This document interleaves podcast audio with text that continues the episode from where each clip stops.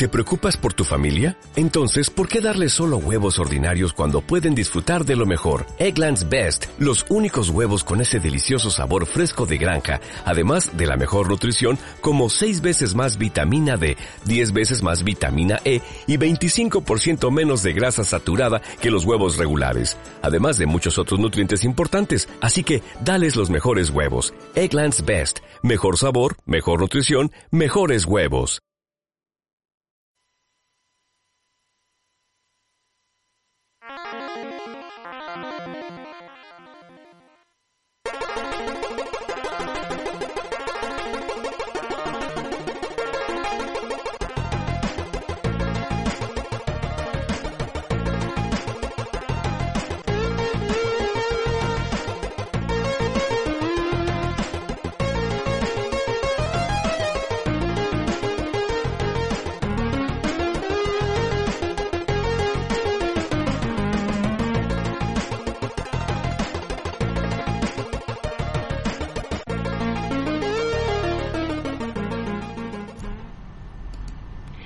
Buenas, otra vez. No, ha pasado, ¿qué ha pasado? Un mes solo, ¿no? Un mes. Bueno, fuimos a, Para mí ha sido como un mes. fuimos a buscar tabaco. Ya está. Bueno, solo un poquito, pero hemos tardado un pelín más. Pero no pasa nada. Mm, Teníamos previsto una serie de programas que no se han podido grabar. Nos han quedado en el tintero y seguramente más Ya los adelante. haremos más adelante. Pero bueno, estamos aquí a pesar del calor. El retro no se acaba nunca. No se acaba bueno, nunca. eso es bueno. ¿Y de qué vamos a hablar hoy, Saturnino? Bueno, No vamos a hablar de la Saturn, ¿eh? Spoiler. hombre, hay que hablar un poquito, ¿no? Bueno, venga, va. A lo mejor. ¿De qué hablaremos hoy, Enrique?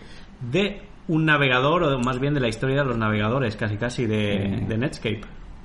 Compañía en, en sí, pero al final que básicamente tenía u- u- un producto y subproductos, que en este caso es el Netscape. De eso vamos a hablar.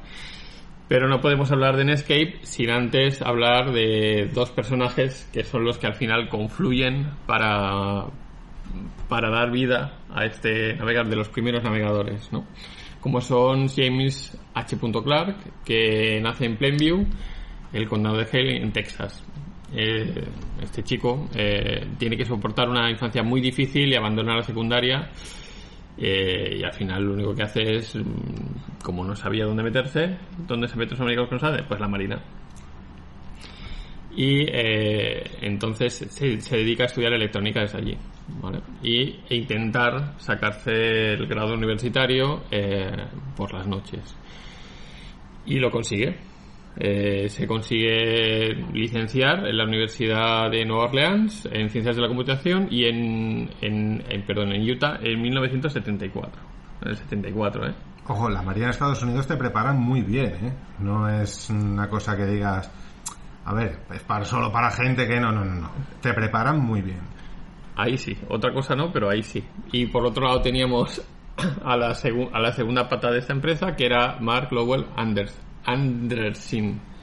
Creo que lo comentamos una vez, sale un otro podcast que hemos hablado de él. Eh, este nace en New Lisbon, Wisconsin, y eh, no tenía nada que ver con los ordenadores tampoco por aquella época. Su padre era vendedor de semillas para Pioneer Seed. No era Monsanto, pero aquel entonces.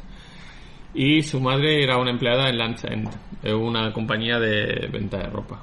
Así que de un entorno humilde, pues A ver, James Bezos también, o sea, todo el mundo más o menos va saliendo de un entorno así como puede.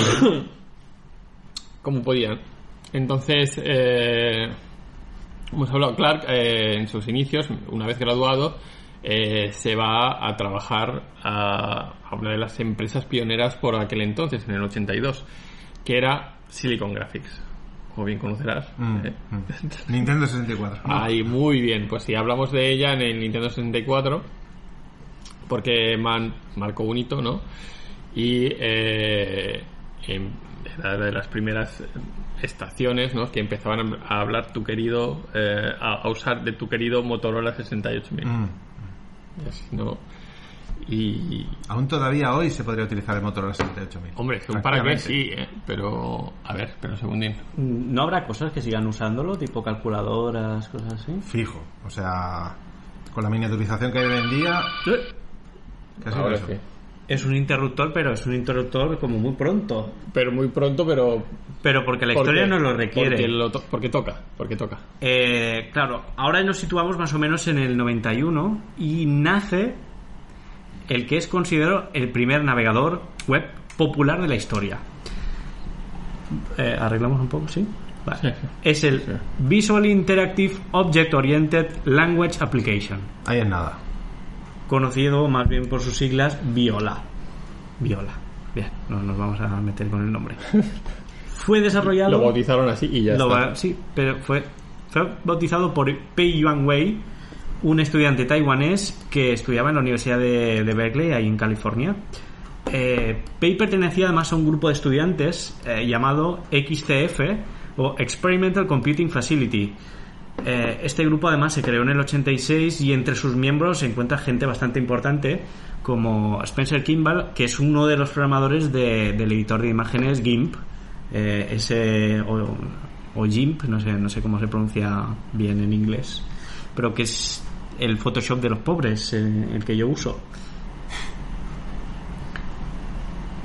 Mm, Bueno, después de graduarse, eh, una empresa llamada O'Reilly Books se interesa por esa aplicación que había hecho y de hecho la usan para hacer la, propia web de su empresa. Eh, una de las cosas que tenía Viola era que solo funcionaba en X-Window, eh, que era un sistema operativo basado en Unix. Por lo que, además, por ser basado en Unix, ya tenía eh, TCP/IP incorporado eh, y además era, era el paso más lógico, ¿no? La pregunta que Pace tenía era cómo transportar sus páginas hechas con, con esta aplicación, con Viola, a través de Internet. Estaba casi a punto de inventar paralelamente eh, el hipertexto en la red. Y entonces, bueno, eso según cita él mismo, y entonces fue cuando leí el correo electrónico de Tim sobre la World Wide Web.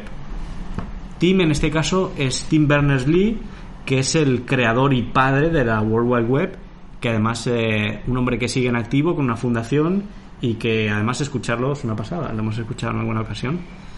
Bueno, eh, Tim además le responde y le dice, mm, mejor dicho, Pai comenta sobre la, la www, la URL era muy, muy inteligente, era perfectamente lo que necesitaba. Además, eh, Tim le responde, eh, le dice, bueno, estoy pensando en escribir un, estoy hacer un navegador, programar un navegador. Y él le dijo que le, que le parecía una buena idea y solo en un par de días ya tenía creado el navegador en base a lo que ya tenía programado ya.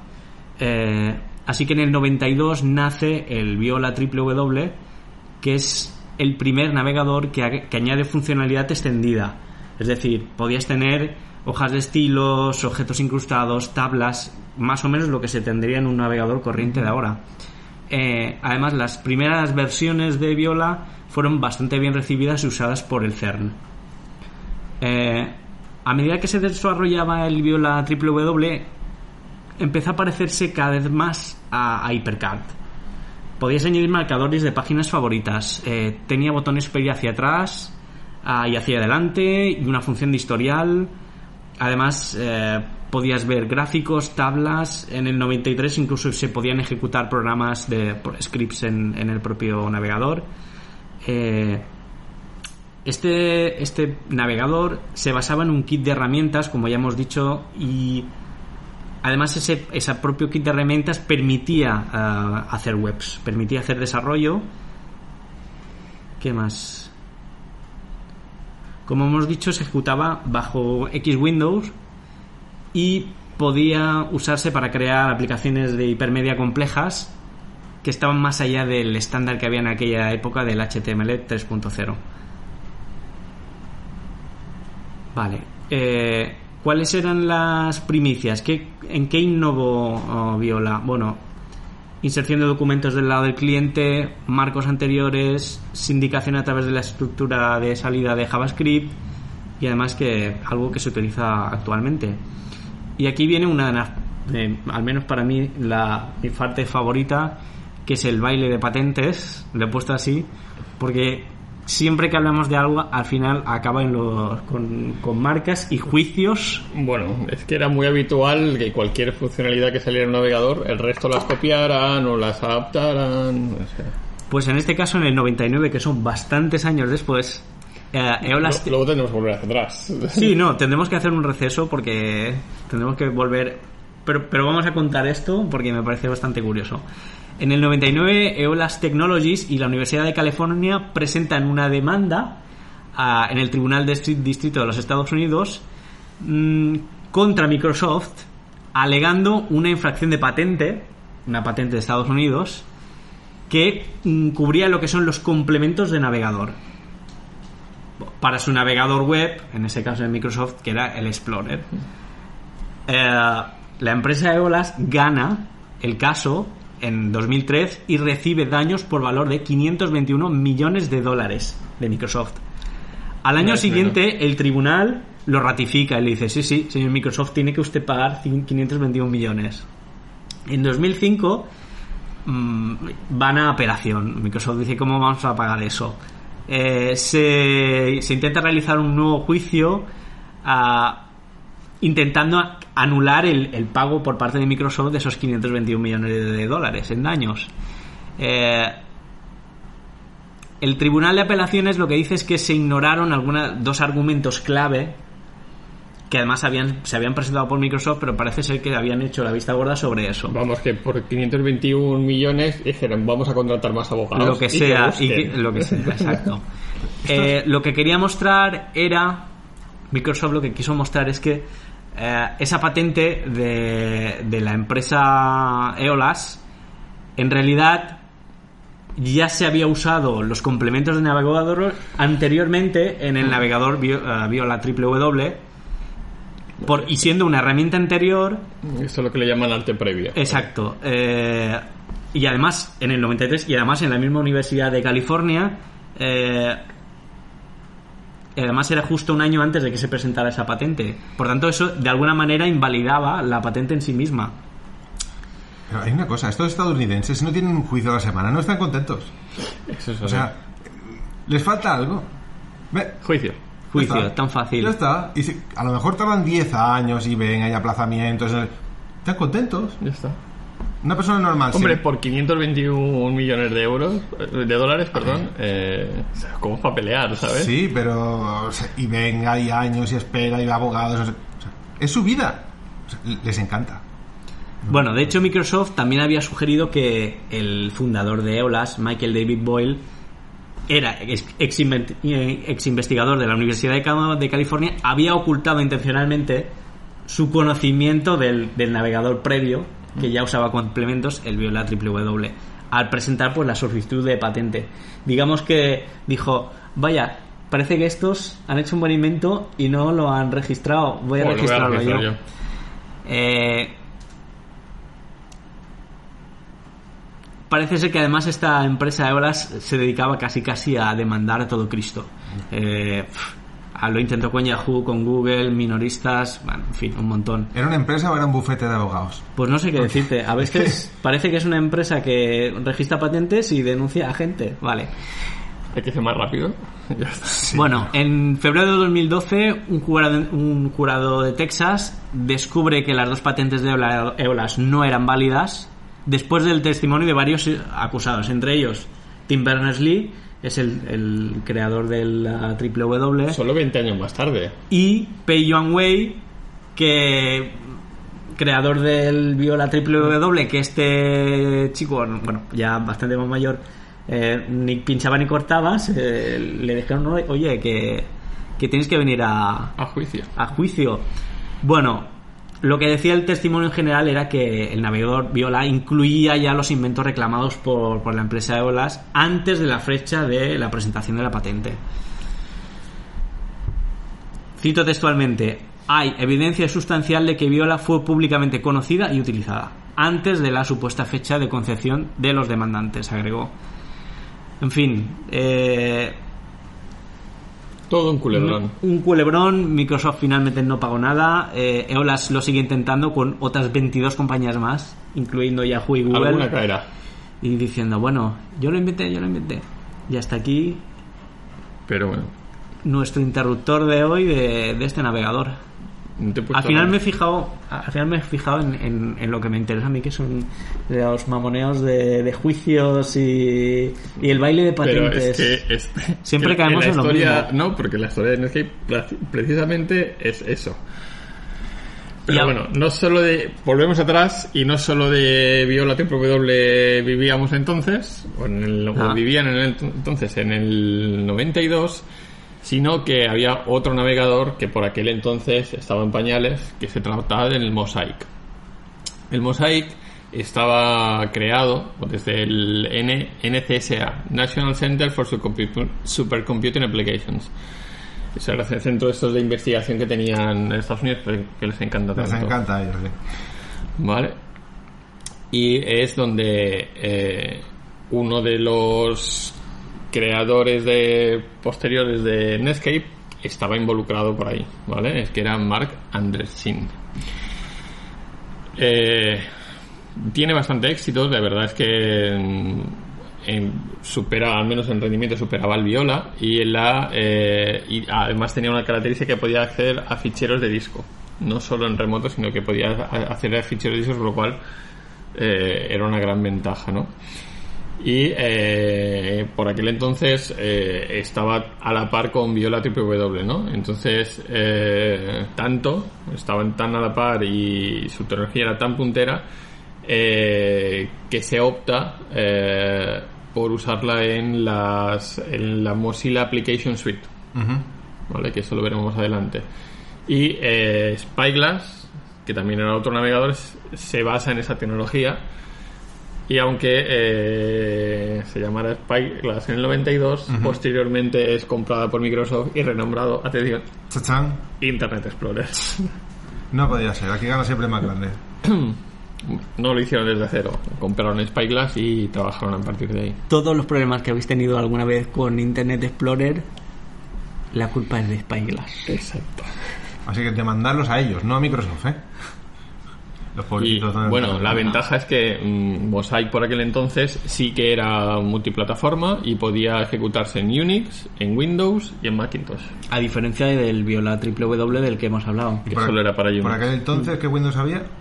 Eh, el 92, pues. ¿El 311? eh, pues ¿El no, 3? MS2. El MS2. Y el, el 311 creo que fue el 93. Creo que todavía no había salido. Imagínate. No sé si me corregí si me equivoco. Eh, pues eso, estaban en la versión del protocolo de intercambio HTTP por el 09, que es como ha hablado Enrique del Tim Berners-Lee, ¿vale?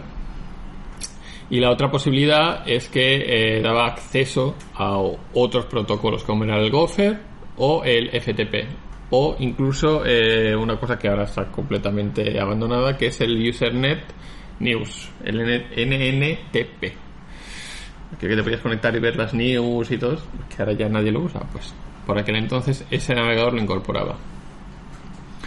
Pero bueno, dejemos a Mosaic ahí en un ladito y eh, al año siguiente es cuando Clark, eh, mientras trabajaba en un proyecto asociado al, al NCSA, eh, pues charlando con An- Andersin, eh, pues al final deciden que van a hacer una citaría. Así que le envía un mail, le dice, mira, puede que no me conozcas. En aquel momento, un mail. En aquel momento. Cuidado.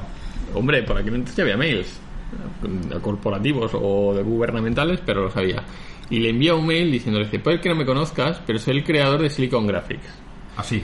Sí. Espera, espera, espérate, espérate, espérate. He renunciado y estoy tratando de formar una nueva empresa.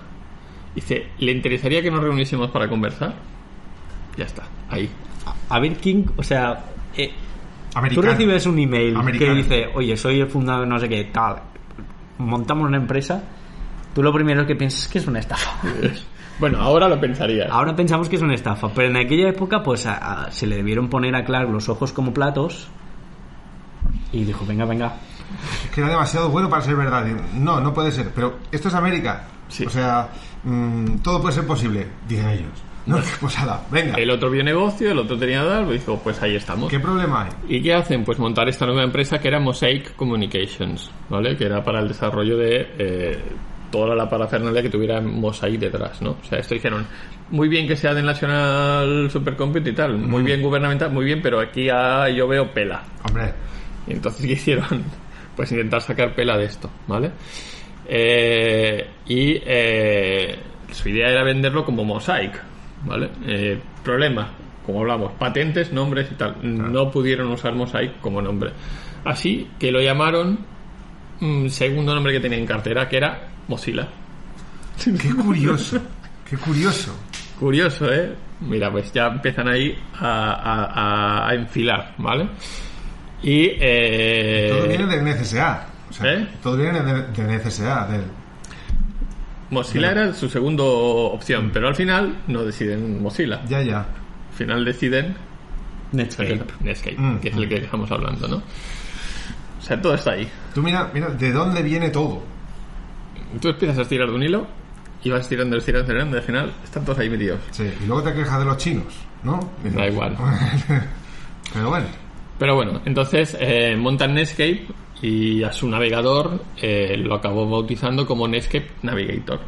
Como era para navegar por la web, pues Netscape Navigator. ¿Vale? Y eh, la fundan en el 94 y, y, y cuando lo fundan en abril del 94 son tres empleados, bueno, supongo que ellos dos y otro más, que debía hacer el trabajo. Como siempre. Claro. Aquí no pasamos en, en, en una invención pura, pero vamos a decir que Digo el yo. tercero era el que estaba trabajando. Digo yo, ¿no?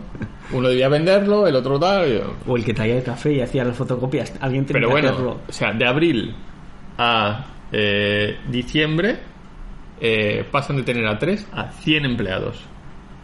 O sea, ahí había, había pela. Había dinero, sí, sí. Había dinero. El, el, el suelto no daba abasto. No, no. Y, lo- y no solo eso, 100 a finales de ese mismo año, pero en los tres años siguientes pasan de 100 a 2.600 empleados.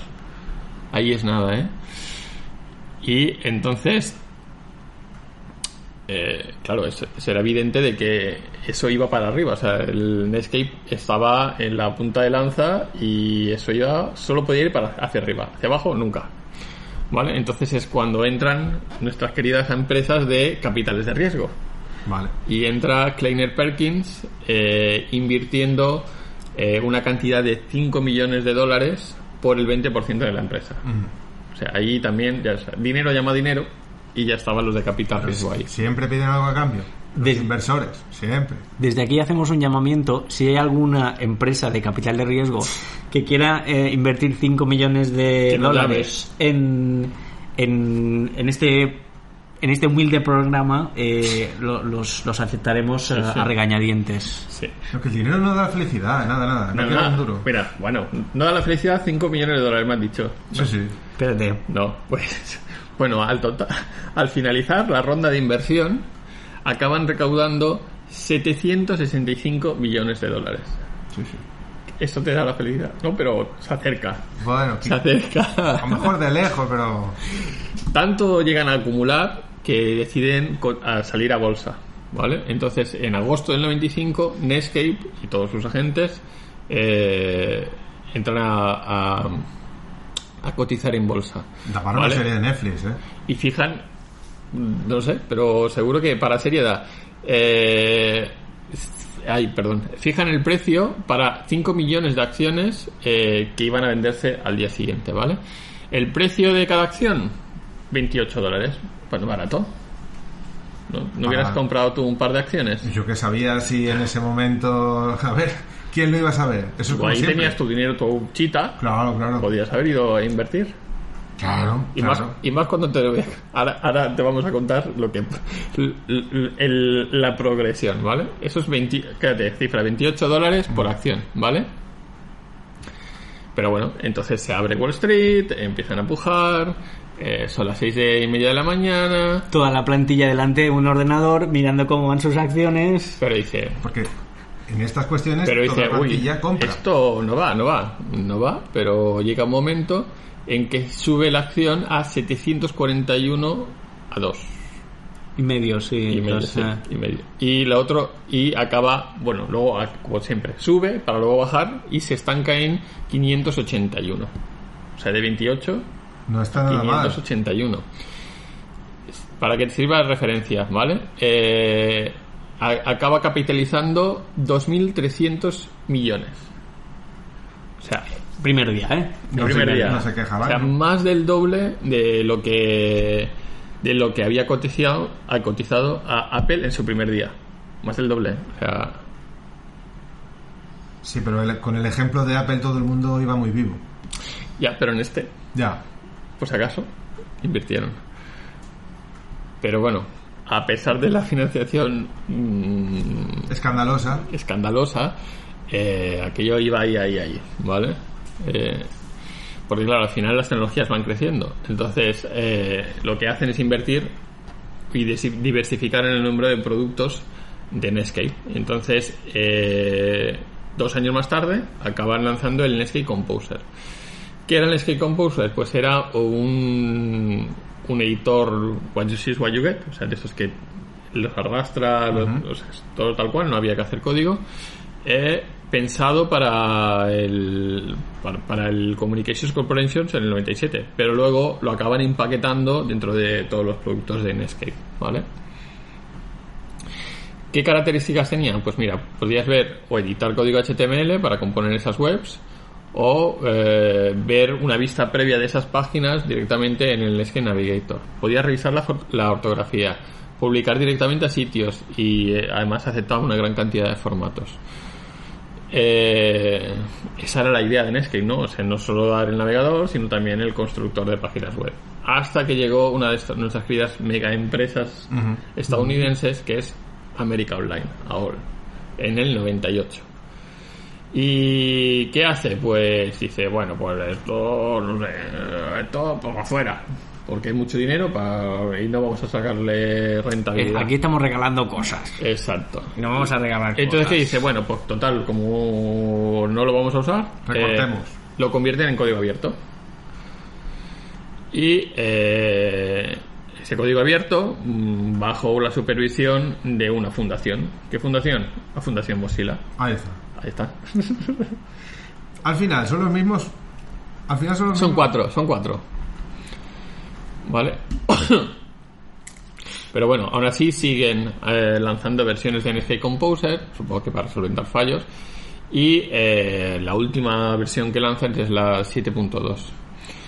Pero bueno, eh, ya no se incluye directamente a partir de la 7.2, ya no se incluye en ningún Netscape posterior, porque la Fundación Mozilla en ese caso prefiere centrarse en, en otros aspectos, ¿vale? Y en aplicaciones independientes. y perdón. Entonces, como pasa a ser... eh, ay, perdón. como pasa a ser parte de la Fundación Mozilla, eh, la rebautizan al, Composer y lo acaban llamando Sea Monkey. Por eso y sus bueno, Mo- en Mozilla tenía esa característica de llamar como con nombres de animales a, a sus productos. Mono ¿vale? de mar. El Firefox, el Sea Monkey, el Thunderbird, Ujú. etcétera, etcétera. Sí, sí. Y la- El, ¿eh? Continúe, el perdón. Songbird, el- Ah. también el de calendarios. ¿Vale? Eh, y, ah, y ahí lo dejan, ¿vale? Pero bueno, no solo del Composer, eh, con tanta inversión se habían dedicado a hacer y 2.300 empleados, sino que por otra parte estaban desarrollando otra suite, que era el Netscape Communicator. Y es cuando se anuncia en el 98 eh, que eh, lanzaban este producto en ese Communicator. Y lo anuncian como un equipo de, dedicado ¿Qué ha pasado eso? Soy un la- fantasma. le ha dado, ha, ha hecho Communicator y se ha, se ha manifestado el Se- se ha fantasma del. manifestado, sí, la, la Sega Saturn por debajo, sí. Uy, habrá que preguntarte dentro de un poquito, ¿eh? No sé, no ¿Qué sé. tiene que ver? Bueno, ya lo veremos. Todavía no hemos llegado, ¿eh? Vale, vale, vale. la- Aquí o más. a- bueno, ya, ya la Saturn ya había salido, pero vamos a esperar un poquitín más. Ya lo he notado ya. Ha salido la Saturn y la Dreamcast, pero bueno. Pero no pasa nada, no, ahí estamos. Y. Eh, entonces lanzan. se me ha ido el hilo. Lanzan el Netscape Communicator en el 98 y eh, la intención es que era que fuera un equipo dedicado en Netscape para asociar todo ese tipo de productos, ¿vale? Y una guía o un o promover, en este caso, el, el diálogo abierto entre el código fuente y el, y el, y el navegador, que en este caso el suyo era el Netscape. ¿vale?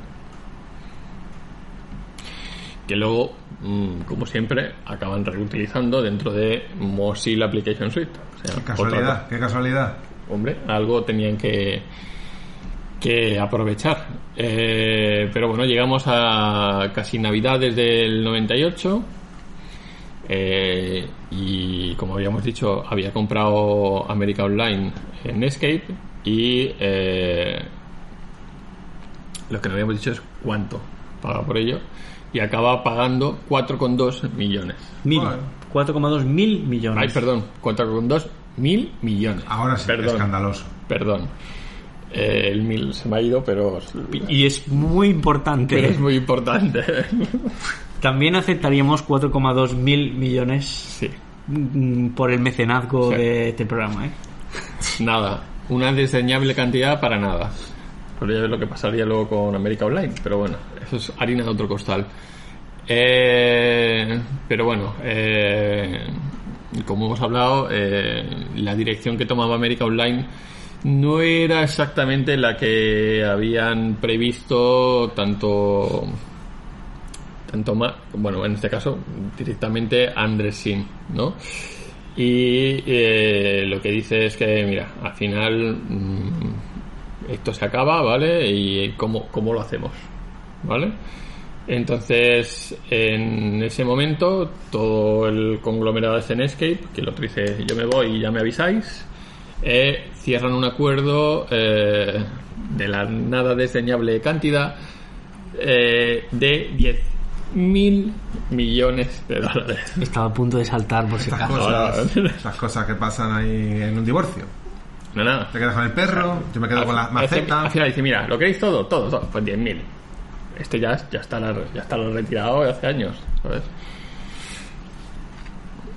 Pero bueno, eh, de todas maneras, a pesar de la compra y de la fusión y de todo el rollo, eh, como que no acababan de encajar. Ni tanto la versión de Escape ni lo que pretendía AOL.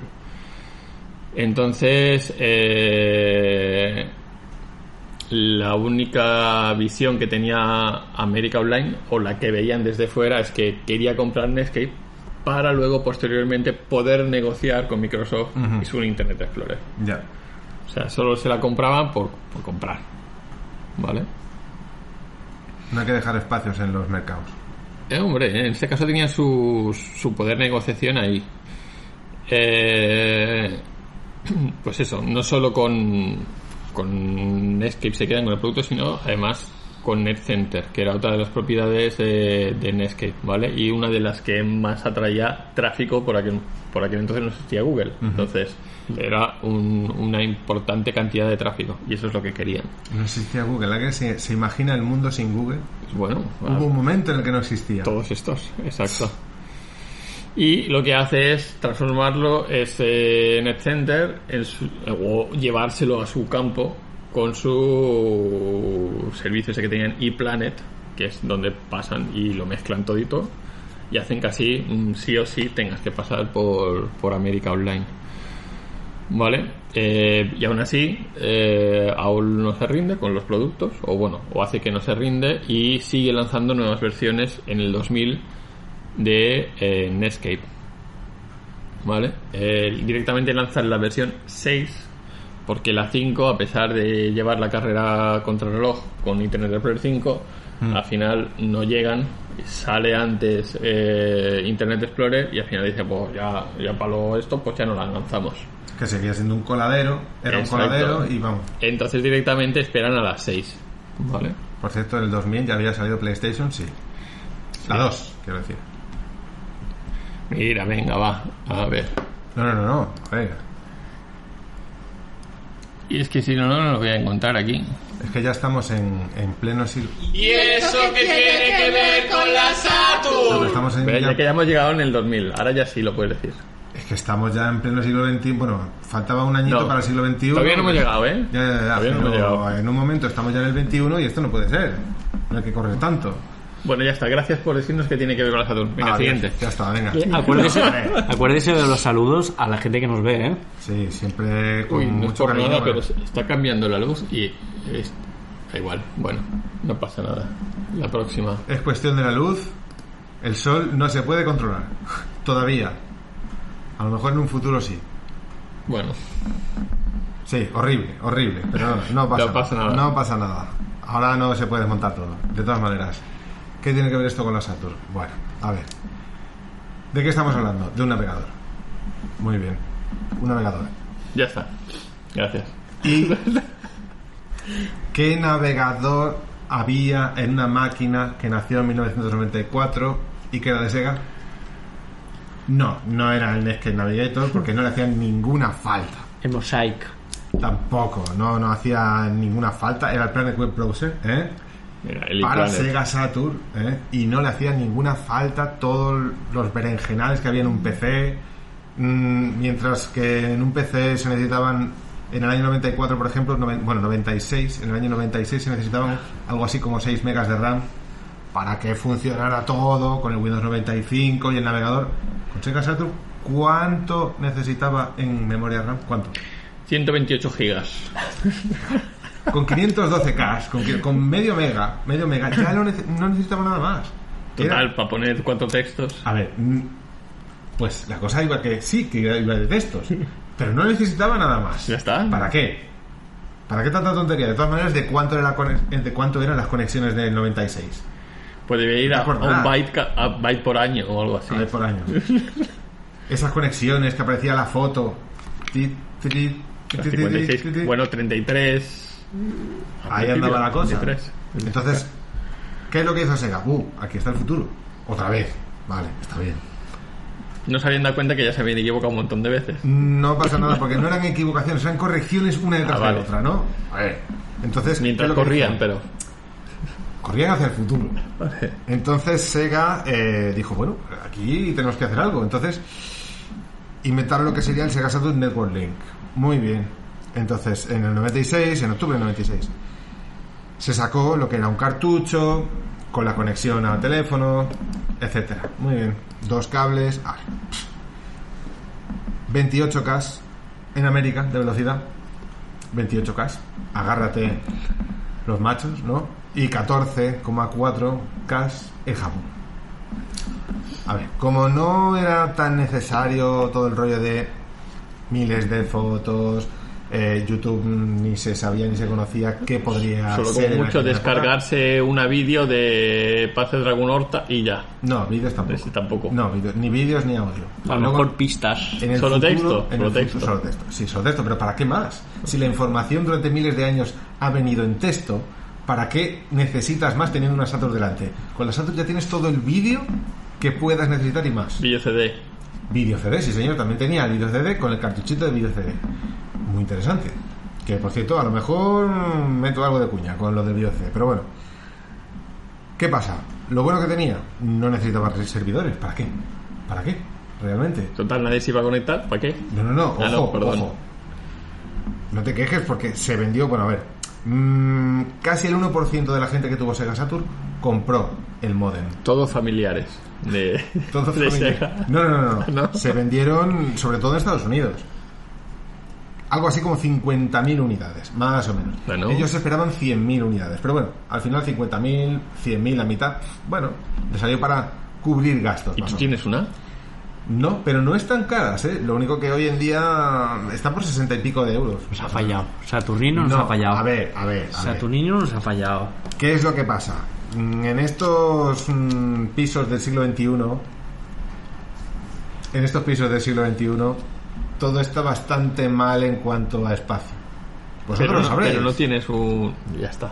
No, no, no, no. Sí, sí, adelante. La cuestión ya está, en que todo no se puede tener. Te voy a quitar cerillitas un momento. Sí, Tu, tu, tu, tu. Claro. Ya está. entonces... eh, Le pues, hemos, le hemos bajado esto- la Saturnidad a en, Saturno. en referencia al capítulo de vale, de esa serie de No, no, futuro no, no. vale no sé qué, vale. es igual no pasa nada no se podía bajar eh, audio y vídeo porque tenía poca RAM la máquina porque estaba hecha para juegos entonces pues realmente pues todo esto no, no se necesitaba Aunque sí que se sacó un ratón, un teclado, todo perfectamente preparado, que luego se vería sobre todo en, en lo que sería Dreamcast, con el plan de- el 3.0, porque aquí empezaron por el 1.0 y tal, todo era un poco más arcaico, pero funcionaba bien para ver noticias, para ver cosas en referencia, ¿no? Tampoco podías guardar marcadores, porque era un... O te acuerdas de la URL o te acuerdas. Claro, pero ¿qué es lo que pasaba? Eh, que, bueno, Total, no se podía guardar en ninguna parte. A ver, podría haberse hecho. De hecho, el navegador en sí eh, corría por software. Eh, lo que era Yutaka Yamamoto, que era el director de Sega América en cuestiones de nueva tecnología, eh, dijo que Sega Saturn era lo suficientemente poderosa para poder mover el navegador sin necesidad de hardware específico. Pero lo dijo así. Ah. No, lo dijo No. sin reírse, lo dijo Ah, con, con, con- ¿Cómo se dice? Con consecuencia de causa. Bueno, es igual. La cuestión es que así, la Saturn es súper poderosa. No. tenía dos SH2 que era... Continúa, vale. Era, era suficientemente poderosa como para. Me gusta mucho meterte con la Saturn, pero para la gente que no lo sepa, mientras la PlayStation tiraba muy bien para lo que hacía, pues Sega Saturn se metió en otras cosas. Video CD, foto CD, internet. En aquel momento PlayStation pff, era simplemente una máquina de juegos. Lo querían convertir en centro multimedia. Pero bueno, Lo sigamos querían. con la web. Sí, bueno. Vale. Entonces, eh, se desarrolla un kernel para lo que es eh, tareas de comunicación y todo esto. El, lo que era el navegador estaba basado en C, ¿vale? Y bueno, la verdad es que funcionaba bastante bien dentro de las limitaciones que había en el Internet de la época. 14K para Japón, 28K para Estados Unidos. Bueno, Aquí un K. Aquí no había ni CAS, ni CES, ni DES. O sea, Europa siempre, como siempre, en esos momentos. Pero bueno, al menos teníamos la Saturn. Al menos, podríamos, podríamos decir eso. Se sacó cinco juegos que eran compatibles con el modem en sí.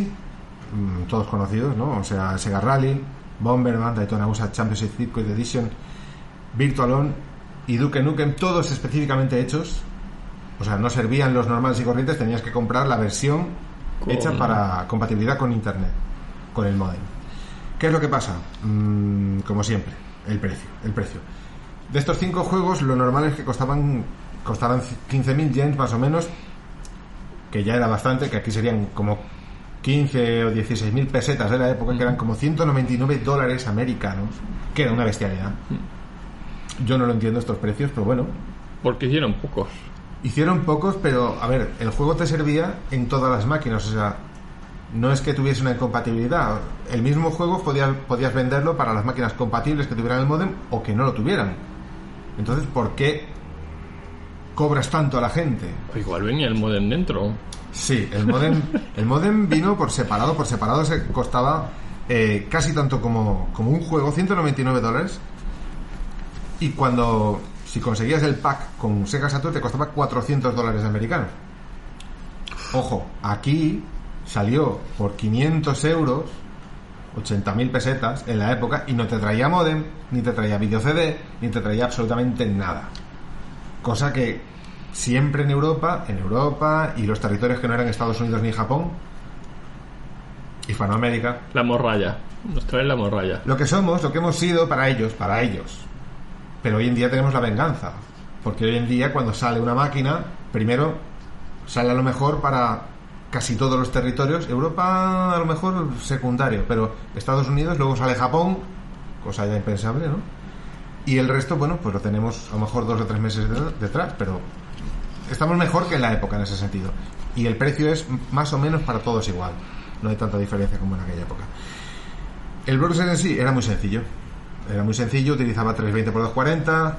¿Qué ocasionaba? Ocasionaba unos dientes de sierra pues bastante hermosos, ¿vale? Es cierto que la máquina podía correr más, tenía más resolución, Si le ponía ruedas. Tenía ruedas, no hacía falta ruedas porque era muy potente, pero igualmente eh, la máquina podía dar mucha más resolución. 704, pues no me acuerdo. Pero en este caso, pues para mover todo de una manera fluida se decidió dejarlo a una resolución que más o menos pudiese mover bien. Y total como una pantalla de televisión de la época eran Lo, lo importante, la Saturn podía poner, el navegador podía poner GIFs animados. No, no podía poner GIF animados. Pero da igual, para lo que se quería tampoco pasaba nada. De todas maneras, lo que sí que ponía era anti-aliasing encima de las letras. Para así disimular los, los bordes de dientes de sierra. O sea que utilizaba la GPU ¿eh? En planos 2D para. Hombre, era Minimizar. planos 2D. ¿eh? Tenía especialidad para planos 2D. Sí. Aunque eh, utilizaba muy bien la GPU, ¿eh? que es que se la está jugando, se la está jugando con, con meterse con, con el 3D de la Yo, máquina. yo, no, Bueno. yo no me he metido con el 3D de la No, máquina. no, solo diciendo lo de 2D. No, no. El 3D lo hacía y lo hacía muy bien. Lo que pasa que en la época no se supo aprovechar tanta potencia. Cosa que hoy en día, por otra parte, se Bueno. que hacer. eh, Resumiendo, ¿tú ahora te comprarías un navegador de modem para la Sega Saturn? Hoy en día, a ver, hoy en día eh, no tendría funcionalidad. Sería eh, para coleccionista. Como algo que hay que tener. Y tienes la Sega Saturn. Pero yo sí. que sé, te montas un PC haciéndote de emulador virtual de servicio de telefonía Mm. para conectar la Saturn Sí. y poder navegar. Las cosas más raras se han visto. Sí, ¿por qué no? De hecho, bueno, en 2017 eh, unos fans hicieron conectividad con, con voz IP. O sea, imaginaos. O sea, a través de dos Saturn, hablando Pero a qué velocidad? O sea, decía hola y al día siguiente llegaba o... a la velocidad máxima del modem. La velocidad máxima del modem eran 28,8K. Tú imagínate. No se veía oír muy bien. Es lo mismo, pero se pudo hacer. O sea Sí. que sí se podía transmitir voz en tiempo real. Alucinante. Para una máquina que corre a 28 megahercios. Pues ya está. No está, es el principio. O sea, eh, es algo. Si alguien tiene un modem extra que le sobre de Sega Saturn y se lo quiere hacer llegar a No, Saturnino... no, no, no. No. Para- pero Luego, luego, luego saldrá aquí abajo eh, la dirección postal a la Sí, poder sí. enviar. No hace ninguna Más, falta. pero mm, Saturnino, si es para hacer una es para hacer una conferencia voz IP Vale. con otra persona o con la Vale. Saturn. Vale, A ver, tiene muchísimo mérito que haya gente que lo Mucho haya mérito, logrado ¿eh? muchísimo. y que y que sean tan fans de una máquina como es esta, una tan buena máquina como la que fue y la que es. No sé, a mí me, me deja totalmente alucinado que, que gente hoy en día mm, gaste tiempo y esfuerzo en hacer en hacer esta maravilla. Desgraciadamente, eh, pues en fin, de los 50.000 vendidos, pues los sobrantes, eh, que fueron unos 1.100 más o menos, eh, que quedaban así un poco colgados porque ya venía Dreamcast y todo esto, pues eh, fueron donados a escuelas donde fueron el comienzo para, para una nueva generación, igual que lo fue Spectrum en su momento, en las escuelas de algunos países o no sé, en este caso, pues eh, oye, no estuvo mal el fin de lo que era el modem de Sega Saturn. Bueno, hablando del fin del modem de Sega Saturn, Ojo, que el sistema operativo luego pasó a Dreamcast, que era el 3.0. bueno, pues hablando del fin del modem de Sega Saturn, vamos ya por el fin también de Netscape, en este caso. Si quieres sí, pero vamos, que aquí va para... No, no, no, porque allá. ya es que si no ya vas a entrar a hablar solo de Saturn. Entonces no. Es que da mucho para hablar. Continuemos, que nos queda un trocito todavía. Vale, vale.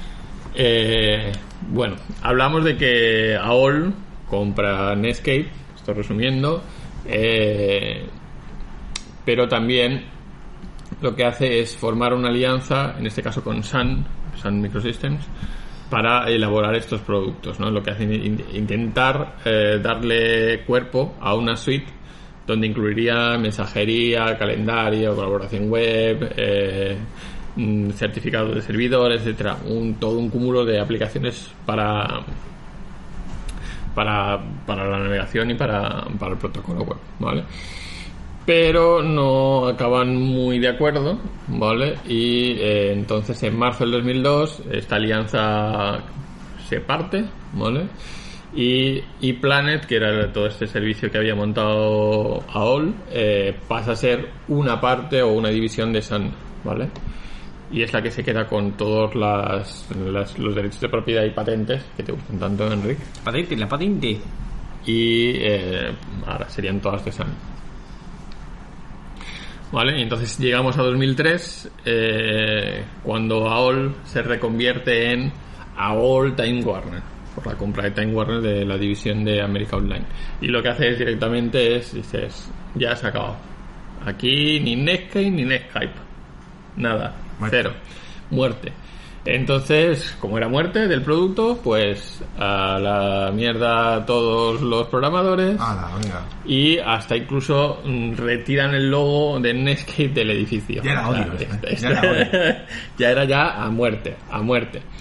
Pero bueno, aún así, eh, los, los miembros de, o los programadores de Netscape lo siguen ahí trabajando un poquitín, ¿vale? Se habían quedado con trocito del Se logo habían quedado con trocito y eh, acaban por lanzar la versión 7.2, ¿vale? Pero vamos, que esa es la, la última o casi última versión. Ya en Windows XP. ¿O no? Casi, Eh, ¿no? Sí. Sí, Windows debía 2000, ser, Windows sí. 2000. Sí, do- debía ser el... No, el Millennium fue el 2001. Ajá. Mm. Sí, podía haber llegado ya al XP. Compatibilidad con XP quizás. No lo sé. Eh, pero bueno, nos plantamos al año siguiente eh, con el Netscape Browser, eh, que al final es desarrollado por otro equipo como paralelo cuando ya es cerrado por AOL, ¿vale? Y lo que intentan es usar todas esas tecnologías que se habían patentado durante el, desarrollo en Netscape, como eran todos los protocolos de HTML, el JavaScript, que es que es uno de los recursos o, o- o- o lenguajes de programación que, que aportó Netscape, ¿vale? Todos se aprovecharon de Netscape al final. Todos, un trocito, un trocito cada uno se llevó un trocito para montar su propio navegador y su, y su propia historia. Hasta el 2008, solo hace ¿qué? 11 años. 11 años, nada. Eh, ya directamente, ya ni siquiera ya eh, tienen soporte para Netscape, ¿vale? El 1 de marzo del 2008, AOL, AOL Time Warner cancela eh, todo lo que es el soporte. Así que cualquier fallo de seguridad tal ya era por tu cuenta y riesgo. En realidad fueron ellos los que compraron el logo gigante y le prendieron fuego en ese momento. Del odio que le tenían. Pero bueno, eh, aún así dices, bueno, mm, fueron buenos, o parte buenos, porque dicen, mira, nosotros ya mm, vamos a dejar el soporte, pero o vamos a dar un pequeño plugin eh, para el Netscape, en la 8 y versiones y 9 y versiones, que permitían eh, traspasar todos esos datos del Netscape a Flock eh, o Mozilla Firefox. Así que con esto decían, mira, si ya no te has pasado, es cosa tuya. Vale, entonces mm, ya se había cerrado esa etapa y ya finalmente Sun eh, es comprada por Acle, otra, otra más en el 2010. Y eh, lo que sí que hace es Oracle es siguiendo vendiendo las aplicaciones, pero como marca iPlanet, aquella marca que habría creado AOL comprando servicios de Netscape y todo lo demás. Eh, pues toda esa parte la siguen vendiendo, pero bajo la marca Oracle. Y ahí acaba. Ahí acaba. Ahí acaba Netscape. Al final es como si hubieran matado y, eh, al Netscape y con el cuerpo cada uno hubiera ido a carroñar un trocito Ya. Y eh, yo me llevo un- una parte, yo me llevo otra, venía Opera también en una parte, venía Chrome otra parte, em, Internet Explorer un trocito, el otro otro trocito. Todos, en realidad, jugamos con un trocito del Netscape Navigator cada día. Pues sí, en alguno de los navegadores. Bueno, con Mozilla más, porque se basó bastante más en su tecnología. Pero sí, básicamente sí. Hasta Apple. Eh. Increíble. Y en el Bueno. 2010. Y, y eso, sí, y eso a pesar de todos, bueno, no lo hemos incluido en el guion, pero todos los juicios por monopolio de Microsoft, por la inclusión del Internet Explorer por defecto en sus sistemas, etcétera, etcétera. Estrategia buena de Microsoft, por su, Como siempre. por su parte. El grande se come al pequeño siempre. Y en 2010 podrías entonces haber tenido Windows Vista, Windows Vista, Sí. con el Netscape Navigator. Sí. Una combinación buenísima. Pero la gente no se descargaba porque ya venía Internet Explorer. Ya, ya. Entonces, hasta que llegó Chrome. Que ahí lo barrió por completo. Cuando llegó Chrome dijeron, uy, Es que va mejor. es que era mejor. es un ejemplo de que no siempre los grandes hacen cosas buenas. Pero bueno, eh, esa lucha sirvió para eso. Al final. Para mover a Bob. Bueno, tanto que al final sí. los- la, el Edge, la última versión, también estaba basado en WebKit, que también es una de las implementaciones de toda esa parafernalia que se originó del Netscape. ¿Y de qué les ha servido el Edge? Bueno, está ahí. Ahí está muerto. También. Hay que reconocer que funciona mejor, ¿eh? Mejor que, que el Explorer 11. Funciona Cualquier cosa funciona mejor que el Explorer. Mm. Bueno, se le reconoce, pero vamos. ¿Algún aporte más? Simplemente que, bueno, mm, que el modem de Sega Saturn está ahí y que, bueno, ¿Y, y nos ha enviado usted un saludo? verdad, un saludo. Hay que enviar un saludo. Pero si ya lo hice el mes pasado. Ya lo hizo. Ah, ya está, pues ya está. Pues En el, envía otra podca- vez. en el podcast, en el programa del mes pasado. Sí, ya, pero igualmente siempre un salido, un salido, sí, un salido, siempre un salido. No, eh, Un siempre- salido, saludo. Un salido, saludo a, a España como siempre y a Latinoamérica, siempre, Murcia, en con especial. cariño, a Murcia también, por supuesto, y a Latinoamérica y a Estados Unidos también que nos ven, un loco de la pradera nos ve, Sí. pero allá él, si a él le va bien, tiene que entendernos, habla español, bueno, va bien, él sabrá. Así que también un saludo para él. Pues saludos para toda Latinoamérica, para América, para Japón, la gente que nos de Japón. Para España, para Mallorca. Para toda la parte de Europa, que alguien más nos verá por ahí. Seguro. Al- Para al- Laponia. eh, por si acaso llega alguien del África también, todos los saharianos, también Medio Oeste, también todos. A la antigua Guinea también. ¿por qué También. no? ¿Qué más da? Para Myanmar, para el subcontinente. eh, y de- para el Indostán, para todos. Para Chiquitistán, Chiquitistán. también, todos. Si al final es. No sé si quieres saludar a alguien especial más o ya nos hemos No, de momento no, de momento hemos vuelto a